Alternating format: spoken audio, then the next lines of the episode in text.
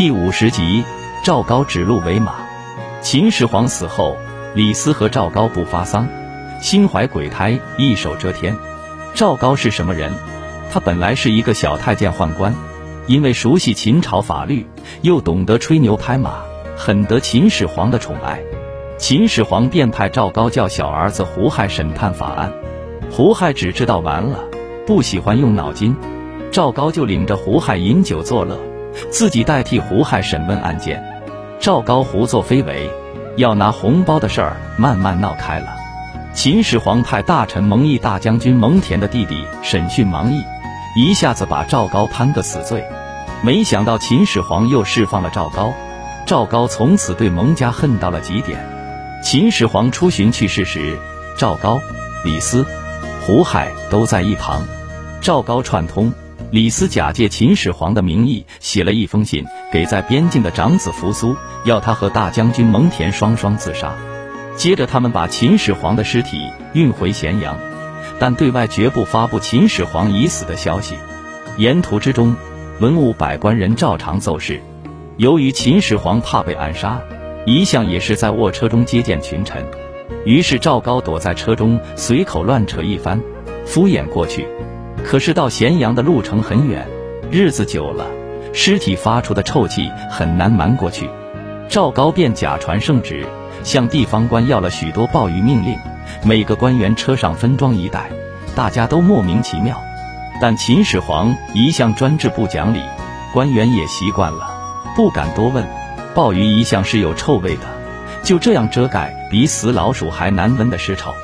扶苏接到信，痛哭一场后。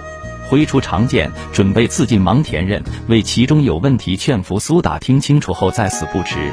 复苏不肯，他说：“父要子死，子不得不死。”说着，剑往颈上一抹，鲜血狂喷，便死了。赵高、李斯等一行人回到咸阳，便宣布秦始皇的死讯，并假传遗诏立胡亥为皇帝。胡亥本来想放了蒙恬的，因为蒙恬有赫赫战功，没有任何理由要杀拉他。赵高欺骗胡亥，说蒙氏兄弟会造反，于是蒙毅被处死，蒙恬也服毒自杀。胡亥又下令继续建筑阿房宫，选了五万名武士，加上无数义夫，因人太多，粮食不够吃。胡亥竟想了一个妙法，命令各郡县随时送粮食到咸阳，但送粮食的人自己得携带粮食在路上吃，不准在咸阳三百里内买东西食用。这是只有像胡亥这种蛮横的暴君才想得出来的办法。赵高对李斯心怀芥惧，李斯的儿子在战场上为国牺牲了，赵高反诬，他想谋反，李斯当然不承认，但不承认也没用。胡亥一切都听赵高的，于是把李斯杀掉。赵高当上了宰相，赵高并告诉胡亥，田子自称朕的意思是有声无形，使人可望不可近。因此，陛下应身居后宫，才不愧为圣主。胡亥也就轻易被哄骗，不理政事了。朝廷臣子都对赵高不满，赵高便设计一项毒计制服他们。有一天，他告诉胡亥要送他一匹马，胡亥很是兴奋，感激的道：“你送的马一定是好马。”等大马牵进来，原来是只鹿，胡亥就大笑是鹿马。赵高正色道。明明是马，不信问问群臣、大臣们。你看我，我看你，没人敢出声。后来终于有几个老臣看不过赵高这样愚弄君主，挺身而出，表示这是鹿。不久，这几个老臣脑袋便搬家了。因此，朝廷官员们都不敢发表意见，只有赵高指鹿为马，一派胡言。秦朝的法律严苛，本来就难忍，加上胡亥的暴虐，比秦始皇有过之无不及。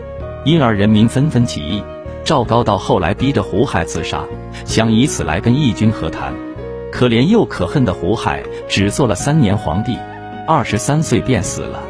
赵高即立子婴为帝，子婴看赵高能杀胡亥，将来一定能杀自己，先下手为强，也就把赵高给杀了。但秦朝不久也被老百姓给推翻了。今天的故事就讲到这里，如果你喜欢这个故事。可以点击关注史书故事荟萃，感谢各位听友的聆听，请听下集更精彩。